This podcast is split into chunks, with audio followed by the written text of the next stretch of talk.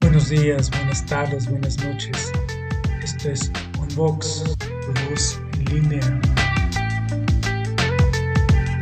Educación, literatura, arte, ciencia y más. La cultura a tus oídos.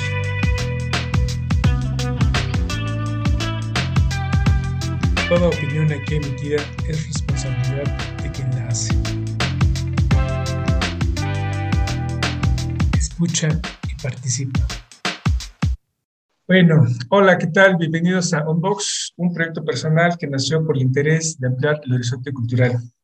Con este programa continuamos con otros temas de suma importancia como lo son los de psicología. Doy gracias a todos aquí quienes en este momento nos escuchan, nos siguen y desde luego a todas las personas que han creído en mí para que este proyecto siga transmitiéndose todos los miércoles. Les mando un fuerte abrazo. Bueno, hoy hablaremos de un tema eh, de muchísimo interés para los padres de familia, maestros y desde luego para nuestros queridos alumnos. El tema es eh, limpieza y orden igual a éxito.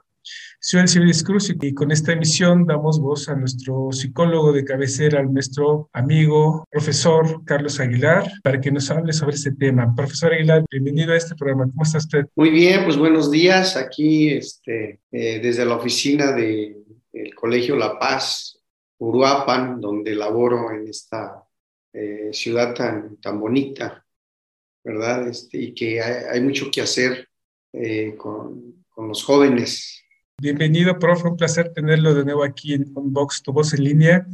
Ya quienes nos están escuchando ya lo conocen a usted. Y en un programa anterior, en varios programas, eh, que nos habló sobre su quehacer docente y luego nos dio una charla sobre la ansiedad mental.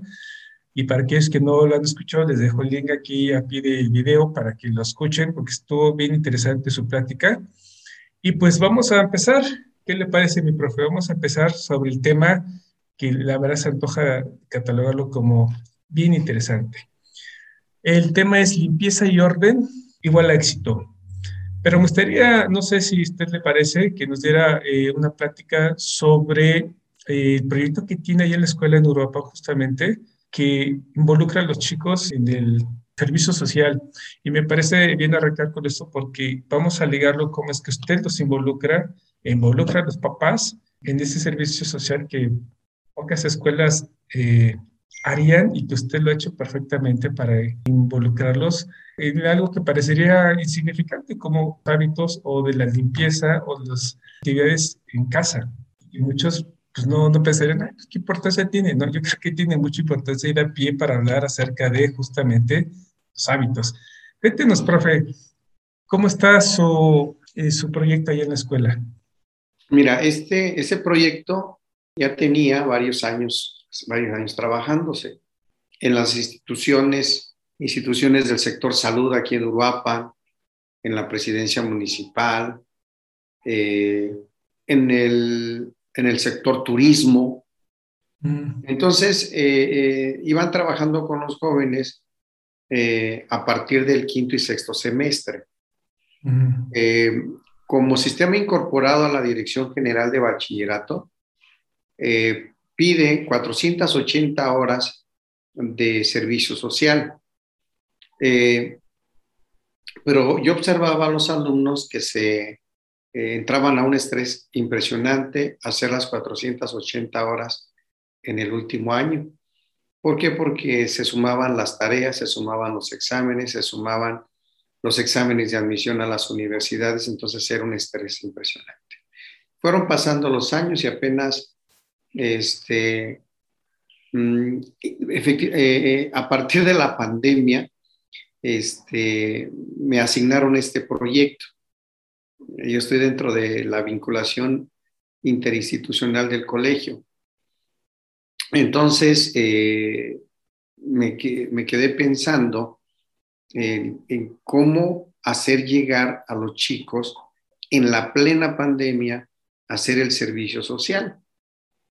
Entonces, eh, los que venían para primer año de prepa, entonces eh, le propuse aquí a las autoridades de que, de que el servicio social eh, era muy estresante en el último año y que esto se iba a ir, que esto se debería de ir trabajando desde el primer semestre para que el chico fuera de una manera tranquila y se empezara a entregar, a enamorar de la actividad, porque nada más los de quinto y sexto lo hacían por cumplir.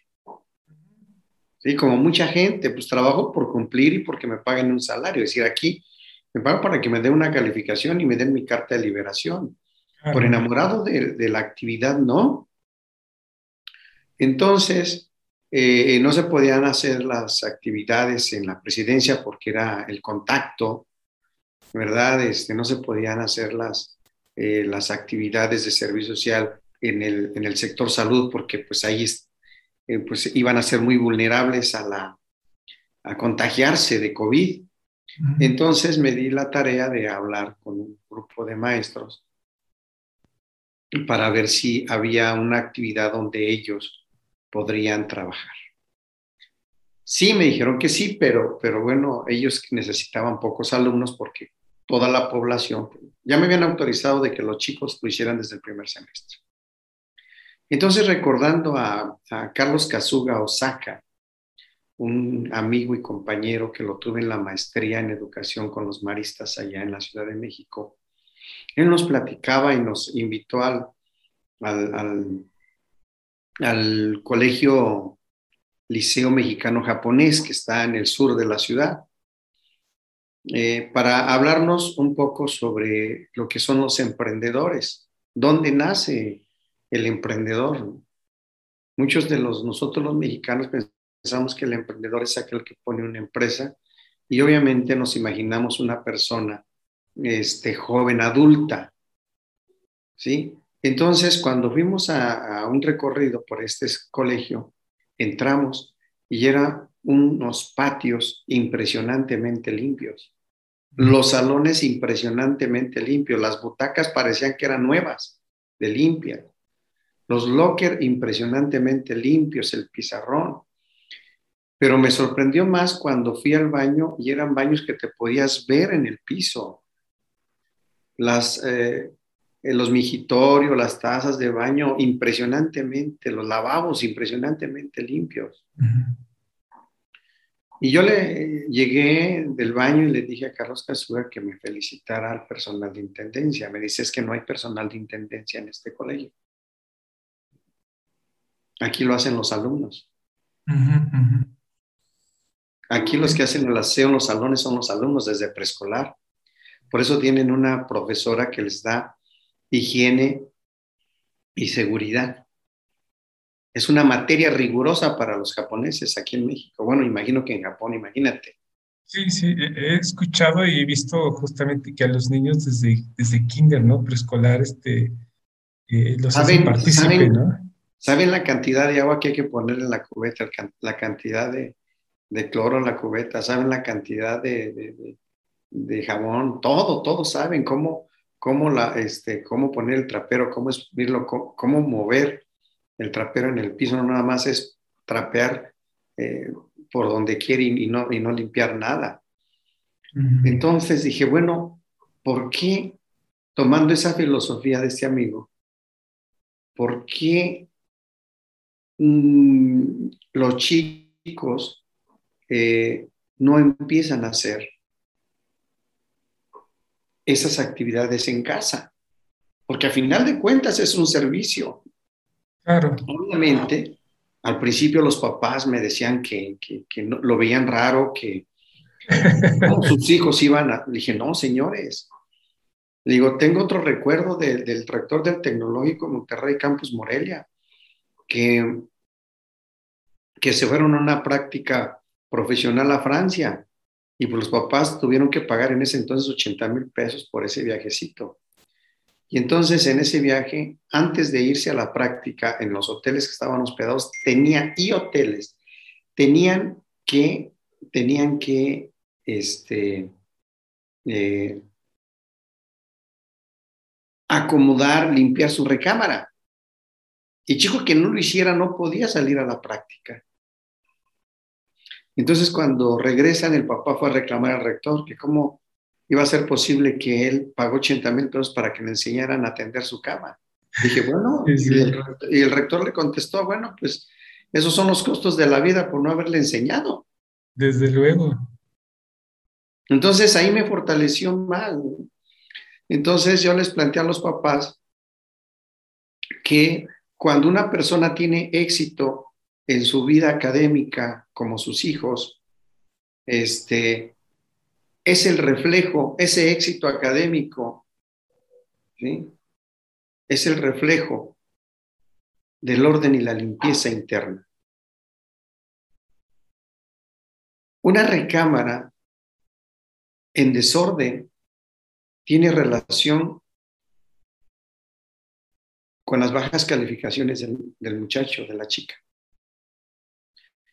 Cuando a mí me llegan papás que me dicen es que quiero que trabaje conmigo porque lleva malas calificaciones, le digo, ábrale la mochila y vea si existe orden.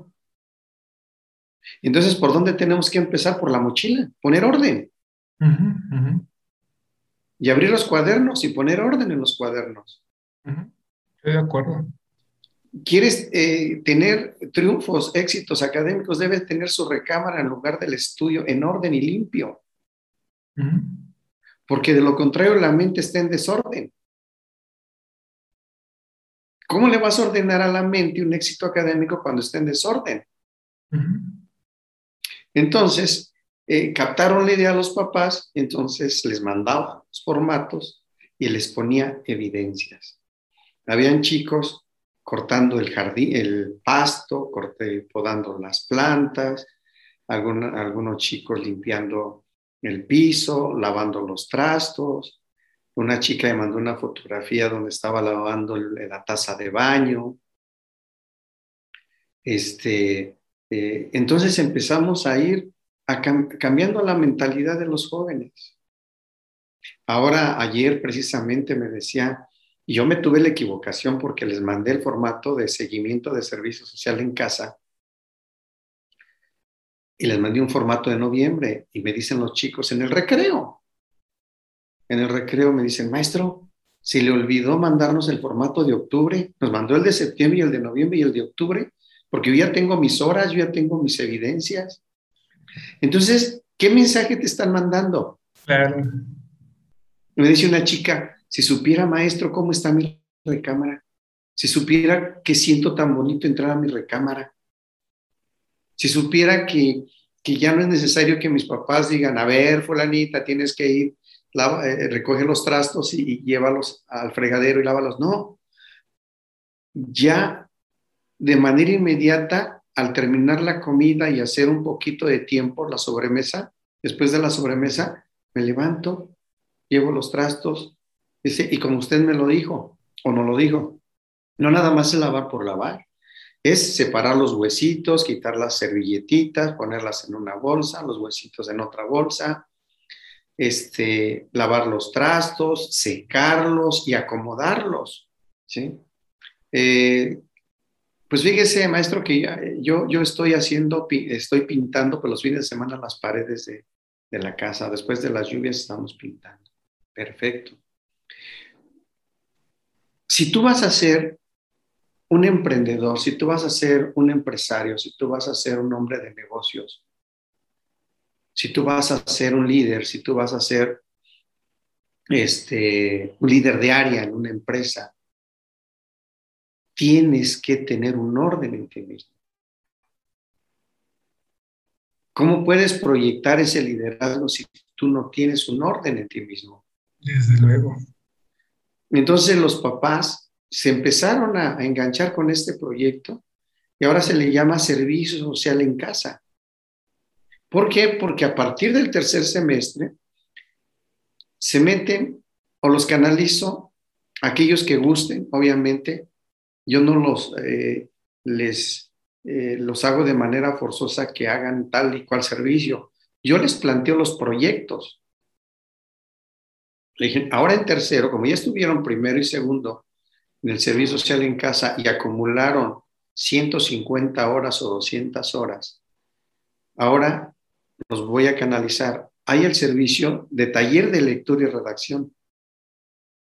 Entonces el maestro este, les enseña a leer y los chicos leen para chicos más chicos, es decir, de preescolar y primaria, de escasos recursos económicos.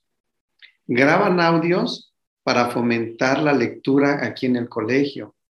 Graban audios para fomentar la asistencia a la capilla aquí en el colegio porque es de línea religiosa. Este, graban audios para ahora lo del COVID, cómo nos invitan a través del audio y nosotros como tutores pues los, los distribuimos a los diferentes grupos, tanto de papás como de alumnos. Entonces, ahora es su función, pero ya los chicos lo hacen con, con mucho entusiasmo, con mucha entrega, porque ya vivenciaron el servicio social en casa. Hay otro servicio social que se llama material didáctico, que elaboran, por ejemplo, material para, este, para niños eh, de preescolar que, van enseñándose a, conocer las letras, a conocer los números, o los niños de primaria para fomentar la lectura, pero entonces de puro material didáctico. Ya la maestra que me apoya en este servicio lo que hace es plantear proyectos y los chicos empiezan a elaborarlos y les va contando como horas de servicio. El otro servicio es comedor comunitario. Entonces están los chicos en reuniones virtuales entonces el proyecto es recaudar eh, aguinaldos. Entonces los chicos se dan la tarea de, eh, de invitar a vecinos a través de las redes sociales, amigos, a diferentes personas, para que lleven a su casa los aguinaldos.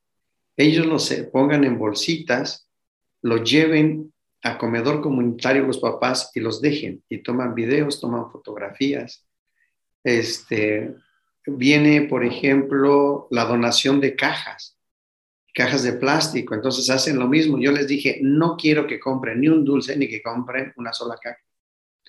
Quiero que ustedes generen esa persuasión, ese liderazgo para que les lleven a su casa y que ustedes de regreso les manden esos videos, esas fotografías de quienes recibieron lo que ellos, lo que donaron.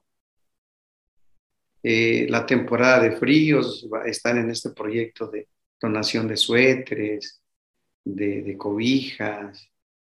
Entonces, ese es comedor comunitario.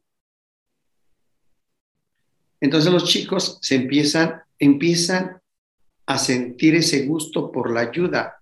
Yo no he visto ningún chico que me mande un WhatsApp, profesor, ya no quiero hacer esto, no me gustó. No, tú lo elegiste, ¿verdad? ¿Por qué? Porque hay dos tipos de deseo en la formación, en la formación de una persona exitosa. Yo se los he planteado, el deseo espiritual, pero no me refiero a la parte espiritual, en la parte religiosa, porque aquí hay una clase que se llama educación en la fe y yo quiero respetar a las personas especialistas en eso. A lo que yo me refiero es que el deseo espiritual es todo lo que tú haces sintiéndote satisfecho. Yo estoy muy contento porque yo, yo desde, desde aquella ocasión que nos habló de su labor, profe, de este proyecto, a mí me encantó y, y ojalá quienes nos estén escuchando pasen este video a sus hijos, porque a veces yo creo que los hijos, eh, como buenos adolescentes, menores de edad, pues eh, no, no le ven la importancia de recoger su plato, no, no le ve la importancia de mantener su cuarto limpio. ¿Y sabes por qué? ¿Y sabes por qué? Porque nos los enseñan desde las escuelas. Exacto.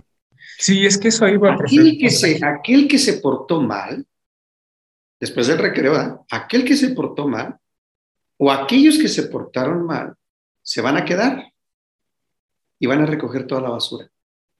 Entonces, la limpieza es un, el, el que tú hagas limpieza por toda la educación que hemos tenido, la cultura que nos han dado de la limpieza en nuestro país, es que es un castigo. Exacto, exacto. Entonces, ¿y por qué voy a levantar el plato? ¿Por qué lo voy a lavar si está mi mamá o está la persona que ayuda? ¿Estoy castigado, papá? Exacto. Entonces, lo que yo quiero es romper con esa cultura. Entonces, aquí eh, escribí un, un, un este, eh, un, un ensayo sobre emprendedores. Y hablo de esto, que existen, que existen las tres ideas poder. la idea del tiempo. Es una de las ideas de poder, la idea del tiempo. La idea de que el, ahorita que desde los niños hay que organizar sus tiempos para que hagan lo que a ellos les genere placer. Les digo a mis chicos de preparatoria, ¿quién está en, inglés, en inglés, este, en inglés avanzado? Yo, maestro, ¿cuándo te certificas? ¿Estás joven? ¿Ya estás en el inglés avanzado? Vete por una certificación. Porque te este, estás adelantando al tiempo. Mientras otros van caminando, tú vas corriendo y vas corriendo con paso firme. ¿Quién está en inglés intermedio? ¿Cuánto tiempo te das de plazo para entrar al inglés avanzado? ¿Necesitas clases en las tardes? Vete a las clases en las tardes de inglés. Pero hazlo con el deseo espiritual, con el placer de hacerlo. Que tengas lo necesario y lo suficiente para que vivas dignamente. La segunda idea de poder es que te empoderes, que te enamores, que te centres tu mente en una meta, no en dos, en una. Y la, tercera idea poder para los jóvenes o los niños emprendedores, imagínate si se manejara desde los niños, es el entender los dos tipos de deseos. El deseo espiritual el que te va a llenar de satisfacción o el deseo del ego. El tener, tener, tener, tener, tener sobre todas las cosas y pisando a la gente. es un deseo del ego. Entonces, si tú ves a la gente con mucho poder económico, tienen un deseo del ego que se están autodestruyendo. Decía la Madre Teresa de Calcuta, aprovechame este minuto, porque tal vez ya no vuelva a pasar. Le dije a los muchachos, que la gente les diga, oye, es qué felicidad, qué tranquilidad es estar contigo, que te aprovechen porque tal vez ya no vuelvas a pasar, tal vez estés con otras personas, porque tú veniste a servir y eso, el servir a la gente, eso te va a abrir las puertas del mundo, pero tienes que tener un orden interno. Vamos a quitarnos la cultura de que el que tiene éxito es el que tiene un carro último modelo, casa último modelo, mujer último modelo. Eso ya pasó a la historia, esto ya no sirve. Entonces, mi profe, estamos hablando de de dos ámbitos, no sé si llamarlos así, el familiar y el escolar, porque bien dice el dicho que los, los valores se aprenden en casa, ¿no? Y yo creo que también los hábitos. Y eso pega directamente en la escuela, que también refuerza este hábito, este mal hábito, desde luego, de que todo se hace por castigo, ¿no? De, limpiar y escombrar este, por castigo, ¿no? o en casa este, te mando a lavar los trastes porque, por castigo, ¿no? Ponte a, barrer y por castigo, ¿no? Entonces, eh, ¿quiénes entonces eh, habrá que cambiar primero? Entonces, ¿por qué tratan mal a la gente que va con el camión a recoger la basura? ¿Por qué los ven de manera denigrante? Porque esa es la representación del castigo. Inclusive hay, hay, gente adulta que le dice a los, a los niños, ya ven, miren, por no estudiar, cuando son la base de la salud, dicen los japoneses. La enfermedad empieza por la suciedad. Sí, sí, tiene razón. Entonces, yo creo que aquí tendríamos estas personas son dignas de ser respetadas, son dignas. Desde luego. Este, ¿Por qué? Porque son los de la limpieza. Y aquí, profe, eh, creo que tendremos que hacer un, un, llamado, yo creo que para empezar por este cambio de hábitos, por los papás.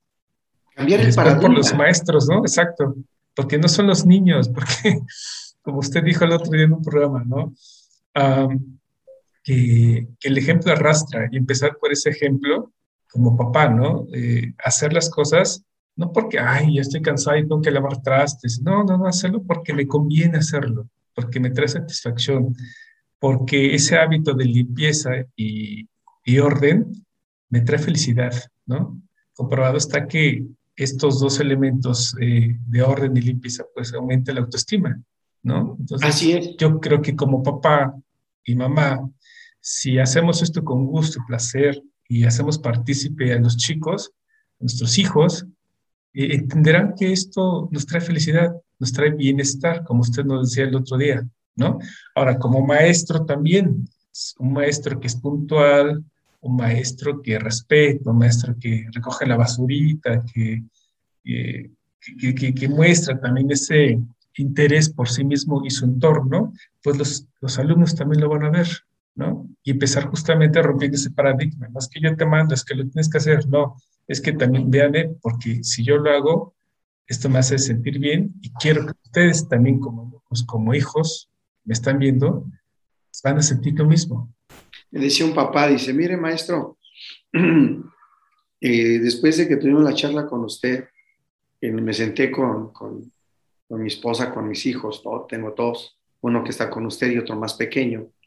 Entonces pusimos eh, en reglas, entonces pusimos y funciones. La, cuatro reglas es, es el respeto. Entre las cuatro reglas. La solidaridad, la buena convivencia, y la limpieza. Y las funciones van a ser, a fulanito le toca lavar los trastos después de la comida esta semana, a Perenganito le toca barrer el patio, a mi esposa le toca trapear y a mí me toca este, tender las camas.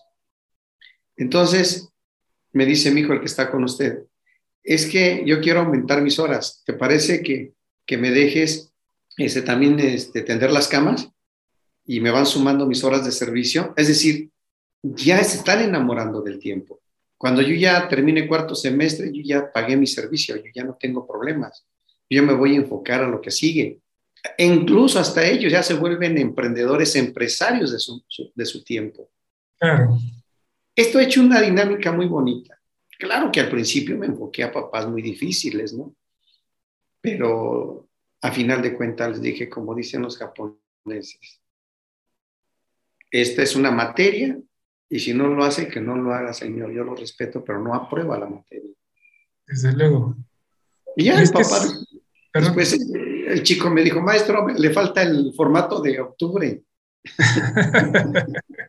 ah, qué padre.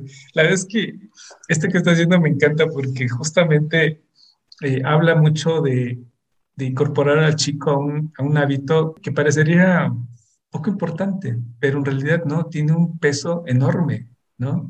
Un, hijo que coopera con lavar, trapear, escombrar, detrás de su cuarto, sus cosas, ¿no? Porque eso es muy independiente al espacio en el cual vive y comparte con los papás. ¿no? Pues es un niño que además se va a sentir bien, eh, se va a sentir incluido, ¿no? Se va a sentir... Se va a sentir reconocido por los Exacto. papás. Exacto. Pues, y, él mismo no se va a sentir que lo que aporta es de mucha utilidad. Y eso está genial. Ahora, en la escuela, un chico que recoge la basurita por donde va en el, pasillo sin decir, es que yo no la tiré, es que no es mío, ¿no? Clásico, este, clásica expresión de un adolescente en, la escuela, ¿no? Fíjate que ya no, aquí en el colegio, ya no hay basura en el patio. Ah, qué padre, profesor. Este, ya salen con su su, su, cajita de, de, jugo, salen con su torta, etc. Y cuando termina el receso, recogen todo y van al cesto de la basura y lo ponen. Raro es aquel chico que, que por ahí se le olvidó, no que la quiso dejar, se le olvidó. Y ya entre ellos, mismos, entre ellos mismos le dicen, no, es fulanito, se te olvidó. Ah, sí, ya, regresa y, y, la recogen. Pero, pero no es esa de, a ver, jóvenes, la basura, levantar la basura, no nada. Nada, nada, como que se están haciendo autorresponsables con el trabajo de todos los profesores que a veces estamos en guardia ahí, los que nos toca en el patio. Entonces ya nada más nosotros incluso nos ponemos a desayunar con el compañero y visualizando la, buena convivencia de los chicos y nada más. Y, este, y, y, los chicos saben perfectamente las horas de que termine el receso para que entren a su salón de clase.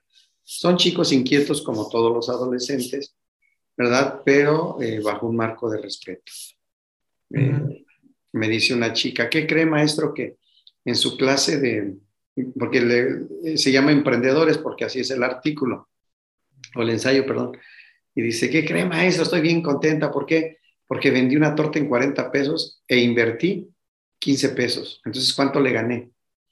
¿Y qué cree que vendí una, una, una coca de 600 en 25 pesos? Y la compré en tanto, le gané esto. Eh, aprendí de su clase. Y enfrente de los maestros, así llegó la chica, así enfrente de todos los maestros que estábamos ahí, ¿no? Digo, ah, me parece perfecto. Y me dicen otros chicos, maestro, pero ¿por qué no da nada más una hora? Nos debería dar más. ¿Por qué? Porque yo me baso en, yo planeo la clase, pero cuando llego me desajustan la clase porque las necesidades de los chicos son otras. Claro.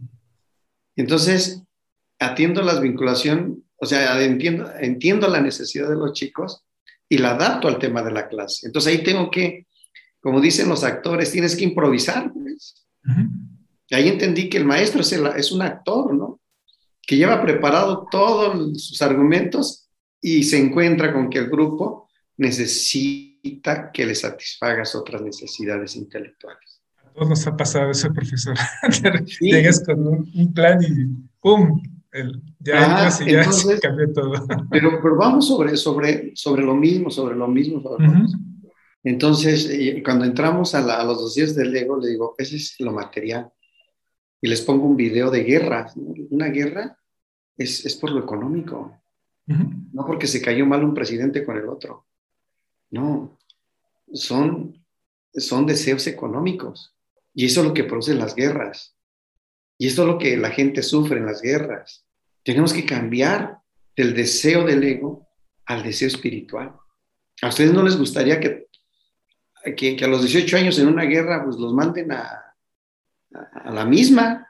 ¿A poco a sus papás, a sus papás les va a decir al gobierno, ándale, sí, llévate a mi hijo? Pues tú no te peleaste con el otro soldado, ¿no? es más, ni lo conoces. Y luego me dice otro alumno, profe, ¿y qué es el fracaso? Digo, el fracaso es el principio de la sabiduría del triunfo. Tú reprobaste materia, sí, maestro, inténtalo nuevamente. Y si, lo vuelves, si la vuelves a reprobar, inténtalo nuevamente. Así sea un millón de veces, inténtalo, porque eso te va a fortalecer, te va a hacer sabio. Dice, no, profe, ya con una más que suficiente, ya aprendí. sí, entonces es el lenguaje del chico, ¿no? Sí, pero, claro. pero, pero ellos lo que están recibiendo es el regaño, el que tú no tienes hábitos, el que esto, que el otro. No, inténtalo. Profe, aquí me viene una pregunta que yo siempre me he hecho. ¿El hábito también tendrá que ver con personalidad? Claro. Porque no todos los chicos, por su personalidad, y, también digo, hablando de chicos, porque también en general con los adultos, pero se son los chicos, no, no todos los chicos responden a ese mismo estímulo, ¿no? Bueno, hay, diferentes, hay diferentes hábitos de acuerdo a las personalidades. Hay, hay personalidades enfermas que el hábito es drogarse. Es un hábito a final de cuentas. Claro, claro. Y tan es así que cuando las enzimas ya requieren la droga en el cerebro, en el hígado, ahí andan de manera desesperada buscándolas. Es como el hábito de comer, ¿no? Si no comes a las 2.30 o 3 de la tarde que estás acostumbrado, ya te empieza a doler la cabeza, te empiezas a enfadar fácilmente. Entonces, dependiendo de qué es lo que busque el ser humano, es el hábito que debe de practicar. Si busca una mejoría académica, debe de ir midiendo sus tiempos, debe de ir organizando sus tiempos, debe tener el hábito de ordenar sus, materiales académicos, debe de ordenar su, su espacio donde va a estudiar, desde ahí, ¿sí? Hay hábitos de comedores compulsivos y si no le comen, pues imagínate, pero ya el hábito, ya, porque acuérdate que el hábito es una actividad que se hace tan eh, frecuentemente que ya es parte de tu vida. Y ha de ser muy difícil, ¿no, profe? Reaprender un hábito, porque si, si estamos, si tenemos un hábito eh, positivo, pensémoslo así, o quiero llamarlo así, de, de positivo de comillas, ¿no? De que como mucho, pero con mucha golosina, por ejemplo ese hábito y yo siento que pues, no es mal, ¿no? Pero pues ya el doctor me dijo que no tengo que comer mucho dulce, que, está afectando mi salud. ¿Cómo reaprender ese hábito? Y ha de ser muy difícil. Ah, hay, hay algo que te hace comer lo que comes y de manera frecuente. y de manera compulsiva. ¿sí? Acuérdate que, que, ese tipo de, de personas eh, tienen una situación obsesiva compulsiva. Obsesiva es la parte psicológica donde se sienten solos, donde se sienten tristes, etcétera, etcétera. Y van a la parte compulsiva, la parte física, que es el dulce, que es la hamburguesa, que es el alcohol. Pero, ¿quién les dijo que con tomar van a cambiar su forma de ser? ¿Alguien les dijo o a alguien vieron? Y eso se enquistó en, en la mente subconsciente. Pero fue un comentario y entró así de sencillo, entonces así de sencillo tiene que irse. El comedor compulsivo, ¿qué es lo que te hace comer en demasía? Es que me siento solo, me siento nervioso y ahí va el refrigerador, lo abre y se come todo lo que está ahí. Entonces, hay que trabajar esa parte psicológica para que lo compulsivo, lo físico, no se presente. Yo en hipnosis he trabajado con personas adictas a las drogas, a través de la hipnosis, obviamente, y han salido adelante. Comedores compulsivos, personas que tienen el hábito de desordenar todo lo que está ordenado. Hay algunas familias que la mamá se esmera por tener limpio y llega el hijo o el esposo y, no respeta la limpieza que hizo la señora de la casa y, y ensucia tiene ordenado y lo desordena. Entonces, ¿qué es lo que tiene enquistado en su mente subconsciente que hace lo que hace, no valorando el trabajo de los otros? Y aquí es donde entran ustedes, usted, profesor, como psicólogo, para este, a todos aquellos que quieren reaprender un hábito, o más bien. Sí, porque mucha gente dice, es que esto es difícil, porque ya lo he repetido tantas veces que ya es parte de mi vida, ya tengo 30 años, 40 años. ¿Usted cree que se me va a quitar? Claro que se te va a quitar. Así como entró de fácil, así de fácil tiene que salir. Y es cuestión solo de voluntad, ¿no? De acercarse a, a usted, profesor, a gente experta en la materia para que los puedan ayudar, ¿no? Así es. Entonces lo que se está haciendo en estas personas es una limpieza interna, una limpieza del subconsciente. Y al tener la limpieza, el orden lo acepta de manera más fácil. Y yo tengo una pregunta, profesor. Yo, yo como papá, ¿cómo abordo a, a mi hijo si no quiere, si no quiere eh, tener el hábito de, de, por ejemplo, no sé, de, de levantar los platos, por ejemplo? Que, que, él se le asignó una tarea en casa y, no lo quiere levantar. Para aquellos papás que lo están escuchando, igual han tenido una problemática este, cuál ha sido esa problemática. Escríbanos para que este, después este, hagamos un programa sobre cómo hacerle, eh, hacerle entender a los chicos. El síndrome del, del, pequeño emperador a los hijos, cuando adoptan ese poder, ¿no? Y entonces tienen el poder por encima de los padres. Pues ¿Qué pasa si tú le lanzas la indicación de manera segura? Mira, mijo, este, como todos comemos aquí, como hay una persona muy importante que hace la comida, puede ser tu mamá o puede ser yo, este, y nos sirve. Entonces la persona que sirve también tiene el derecho a ser servida. Es como cuando le dice Mafalda a la mamá, mamá, y cuando tengas tiempo, ¿qué quieres hacer de tu vida? O sea, ¿qué mensaje? O sea, cuando yo como hija te apoye, y ese tiempo ya sea tuyo que quieres hacer de tu vida. Entonces, como aquí mamá o yo hacemos la comida, tú también tienes que hacer algo para sentirte bien en la familia. Desde luego, desde luego. Nunca decirle es que tú obligas, no, no, no, para que tú te sientas bien en la familia. Que seas, porque eres parte de la familia, porque tienes un nombre, un apellido y aquí vives. Pero qué más importante es que seas parte activa de la familia. Sí, mi pregunta iba dirigida a eso, porque ¿cómo persuadir a un, a un hijo? Primero, primero, hablar con seguridad. Me llegó una paciente con una niña de cinco años que tenía miedo para ir al baño, que tenía miedo la niña para esto, quedarse solo. Le dije, mire doctora, usted lo primero que tenemos que hacer es que la terapia la va a recibir usted, porque usted le representa muchos miedos. Y lo que hace la niña es repetir sus miedos a su edad. A su edad es ir al, baño, pues le da miedo ir al baño. Como a usted le da miedo muchas cosas en su vida. Entonces, primero la terapia es con usted. Tuvimos dos, dos terapias, me dice, la niña ya va al baño. Y sin terapia. Yo traje a la niña por la, para que le diera terapia a ella, pero la que necesitaba la terapia era yo. Tuve ayer atendí una, una familia donde primero le di la terapia a la señora por el duelo de la pérdida de su esposo y sus hijos. Como la señora me imagino que de manera subconsciente le repetía o actuaba por, por esa pérdida, entonces los jóvenes, el hijo joven y la niña chiquita, pues repetían muchos miedos, no querían, no querían apartarse de ella, etcétera, etcétera. Entonces cuando la señora empezó a manejar ese duelo y a perder los miedos, los hijos cambiaron. Entonces primero tenemos que trabajar. ¿Por qué? ¿Por qué los padres primero? Tú observa un árbol y observas un árbol con unas eh, hojas verdes hermosísimas. Y la pregunta es, ¿por qué tienen esas hojas verdes hermosísimas? Es cuidado, ¿no? Porque está cuidado, porque está regado, porque está podado, porque está... Y la pregunta es, ¿cómo estará su raíz de ese árbol? claro. ¿Enferma o sana? Sana, desde luego. Y ves un árbol con, con con hojas quebradizas, ramas quebradizas, hojas entre café y amarillas. ¿Cómo estará la raíz?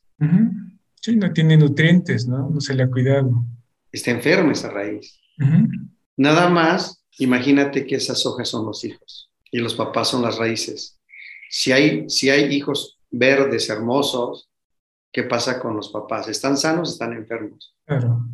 Y si los hijos traen toda esta conflicto, toda esta parte conflictiva, qué pasa con las emociones de ese hijo, eh, qué pasa con las emociones de los papás. También están conflictivas.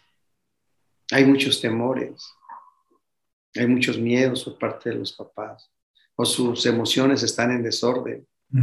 Por eso los hijos actúan de esa manera. Entonces, la recomendación es primero que los papás se autoanalicen si realmente ellos están en un equilibrio emocional y que y cómo se lo están transmitiendo al hijo. Y que cuando, y cuando se dé una orden al hijo, se, se dé con amor, de acuerdo a Juan Jacobo Rousseau. Yo le preguntaba a Juan Jacobo Rousseau en el libro o en la obra de Emilio, cuando dice hay que tratar a los hijos, dice, dice que, que si tú tratas con amor a los hijos de los 0 a los 11 años, la vida no va a castigar al hombre, entonces yo le preguntaba a Juan Jacobo Rousseau cuando estuve leyendo esa obra, dije, bueno, ¿y qué es el amor? Pues, y, pasando unas páginas más me dio la respuesta. Dice, el amor es la nobleza más la firmeza. Te quiero, te amo, pero no acepto la actitud que tú muestras. Te quiero, pero no acepto que tú no colabores en casa. No lo vuelvas a hacer. Quiero que colabores en casa nobleza más firmeza. Para Juan Jacobo Rousseau, estos dos elementos es, eh, dan lo que es el amor. Porque el amor lo tenemos muy mal confundido, muy mal definido. El amor es darles pura nobleza y los matas de tanto amor. Los desorientas de tanto amor. Claro. Entonces, como papá, como mamá y como maestros, las mismas recomendaciones serían, profesor? Sí, yo, por ejemplo, tengo conflictos con algunos alumnos. Yo nunca le voy a decir sus errores en frente al grupo porque es su territorio del alumno y ahí me acaban los demás. No, yo le invito a mi territorio, al pasillo, a mi oficina, al patio. Le digo, ¿sabes qué? Eres un campeón o eres una campeona, pero me alteraste la clase. No lo vuelvas a hacer. ¿Qué te dije? Que soy una campeona o un campeón. ¿Qué más te dije? Que le alteré las clases. ¿Qué más te dije? Que no lo vuelva a hacer. Ah, perfecto. ¿Cuánto me tardé? Menos de un minuto. Y me voy a mi oficina o, voy a, me voy a otro grupo a dar clase. Ya no más. Porque el cerebro, si tú le das mucho rollo, no te capta la idea. y cuando son palabras concretas, claras y concretas, que no rebasen ni los dos minutos, el cerebro lo capta. Sí, claro. Y en tu territorio, no en el territorio de ellos. Vine a tu recámara porque quiero hablar contigo, pues es el territorio de ella. Simplemente se acuesta y te, da la, y te da la espalda. No, pues ahí está, profesor, la, la, recomendación ya directamente para papás y maestros. Esto me trae a colación el, el, término etimológico porque a mí me gusta mucho entrarle también analizar la etimología de la palabra porque también nos ayuda a entender mucho el concepto eh, de la misma palabra. ¿Cómo definiríamos eh, la palabra hábito? Si nosotros buscamos en el diccionario, uno, por ejemplo, del de Vox, de latín, podemos encontrar muchas acepciones. Y le voy a ligar con esta plática porque me gusta cómo es que la tecnología nos ayuda a entender mucho este, este conocimiento de lo que hemos aprendido, de lo que somos actualmente. ¿no? Eh, hábito viene del latín avere, que es tener o poseer, dominar, ¿no? aquello que se domina, que se posee. En su primera acepción. La segunda es llevar en sí o, o consigo mismo. Por ejemplo, de ahí viene la frase esta del hábito no hace el monje, que tiene que ver con otra cosa. Eh, también es otra excepción, es guardar, mantener. También como adjetivo, que goza de buena salud, es sano. Y también como sustantivo, pues eh, modo de ser, ¿no? Aquel que tiene un hábito, tiene una manera y modo de ser. E, e, es, es tener esa personalidad a través de hacer actividades de manera frecuente que ya sean parte de tu vida. Así, así es el hábito. Sí, Hacer de manera frecuente que te va a generar tu propia personalidad. Y que te vuelve salud, ¿no? Te da bienestar, te da salud. Como te, como te, da la salud, te puede dar la enfermedad. El hábito de drogarte te va a dar salud. El hábito de mantenerte alcoholizado te da salud. El hábito de no bañarte no te da salud. Entonces, tanto hay hábitos que te perjudican como hay hábitos sanos. Pues ahí está mi profesor. La verdad es que hoy aprendimos muchísimo. Y por último, a mí me gustaría que eh, ya vimos las recomendaciones para los papás, digamos, y ahora para los maestros. Terminemos con los alumnos.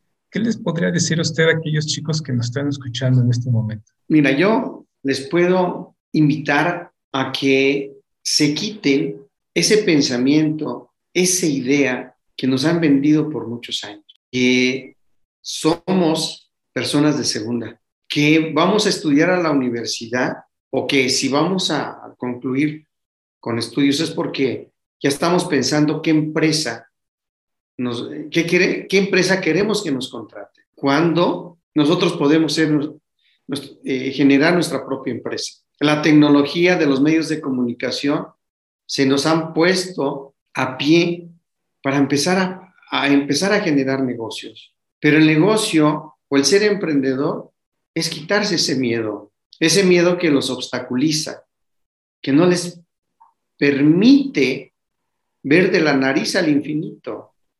Los miedos que nos han, nos han ido dando como herencia cultural es de que tenemos que avanzar de, lo, de los ojos a la nariz, que México tiene que ser diferente, que México es una gran potencia, porque tenemos todos los recursos que nos han venido saqueando muchos presidentes, muchos políticos, muchos vivales, han venido a saquear y todavía no se acaba México, todavía sigue. Y que la oportunidad que tiene México para hacer un cambio son los jóvenes y que entiendan que los países de primer mundo no es la tecnología, es la educación, es el decir buenos días, es el mantener limpio mi espacio, es el ser solidario con el otro, es respetar la naturaleza. La tecnología viene como siguiente paso, pero no puede haber tecnología si no hay educación informal, si le queremos llamar, porque nunca nos van a dar un certificado de que saludas a toda la gente, ya está certificado, no. Pero esa educación tan básica y que nos hace mantener una buena convivencia en la sociedad es lo que nos va a hacer grandes. Que se llenen de manera espiritual, que crean en el Dios que quieran creer, pero que no estén nada más como carne y hueso. Que tengan una filosofía de su vida, que respeten a la novia, que respeten a la amiga, que respeten a la mujer, que la mujer respete al hombre, valore al hombre como el hombre tiene que valorar a la mujer, lo que en la política ahora se llama equidad de género. Vamos a quitarle esa etiqueta política de equidad de género y hay que ponerle una etiqueta moral. Si nos basamos en ese concepto de valores, México va a estar en punta de lanza en pocos años, en esta generación que viene. Que los papás empiecen a ser ejemplo en sus hijos. No cuánto dinero tengo, no cuántos títulos eh, académicos tengo. Que empiecen a poner ejemplo en la moral con sus hijos. Es tan fácil, pero a veces en ciertas sociedades es tan complicado. Para aquellos papás, maestros y por supuesto alumnos que, no puedan y que necesiten apoyo, ¿dónde lo podemos encontrar, profesor? Pues mira, en, en este, tengo mi Facebook que se llama Carlos Aguilar, así, estoy de una corbata. Ah, no, estoy con, con un amigo hipnoterapeuta, estamos abrazados.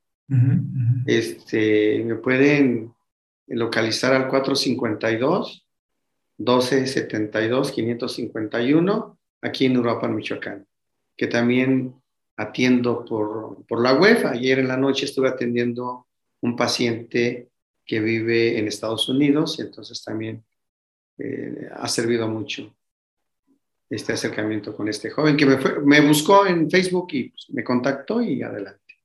Pues aquí está la, el link directo también del Facebook de mi querido profesor y amigo psicólogo Carlos Aguilar para todos aquellos que quieran una consulta, asesoría. Finalmente eso nos va a ayudar muchísimo a, papás, maestros, desde luego a, los jóvenes para, como bien dice usted, tener un mejor país. Un país sano, pues es un país eh, económicamente activo, ¿no? Socialmente activo, e, equitativo y bueno, ahí está el éxito del cual hablábamos. Quiero cerrar con esta, con esta pensamiento. Una persona que soñó con Dios y que Dios le dijo, tienes que cambiar el mundo. Y cuando despertó, dije, dice, ay, como que es muy grande, ¿no? Mejor me voy al planeta Tierra. Voy a cambiar a la gente del planeta Tierra y empezó a analizar. Dice, no, pues hay muchísimos millones y millones y millones de habitantes, es muchísimo. No, pues voy a empezar a cambiar mi continente. Y se dio cuenta que eran muchísimas gentes, millones de gente. No, pues voy a empezar a cambiar a mi país. No, pero son 137 millones de habitantes. No, es muchísimo, yo no puedo. No, pues mi estado. No, son muchísimos. Bueno, mi municipio. No, son muchísimos, son muchísimos. Bueno, mi colonia. Y se empezó a observar que su colonia haber muchísimos, miles de personas. Y después dice, pues aquí en mi cuadra. No, pero son muchos. Mi familia son muchos. No, mejor voy a empezar a cambiar yo. Ahí está, sabias palabras, profesor. Muchísimas gracias por haber participado el día de hoy. Eh, lo esperamos para las siguientes eh, reuniones, pláticas con temas tan interesantes como el día de hoy. Claro. Eh, a mí me gustaría recomendar un libro que se llama Tiende tu cama y otros pequeños hábitos que cambiarán tu vida y el mundo. Muy ligado con el tema que digamos el día de hoy. Es de William H. McRobin, espero pronunciarlo bien. Y pues para eh, más herramientas para todos aquellos que nos escuchan. Profesor, muchísimas gracias. Está muy bien. Hasta luego. Gracias, profesor. Hasta luego. Un abrazo. Cuídense mucho.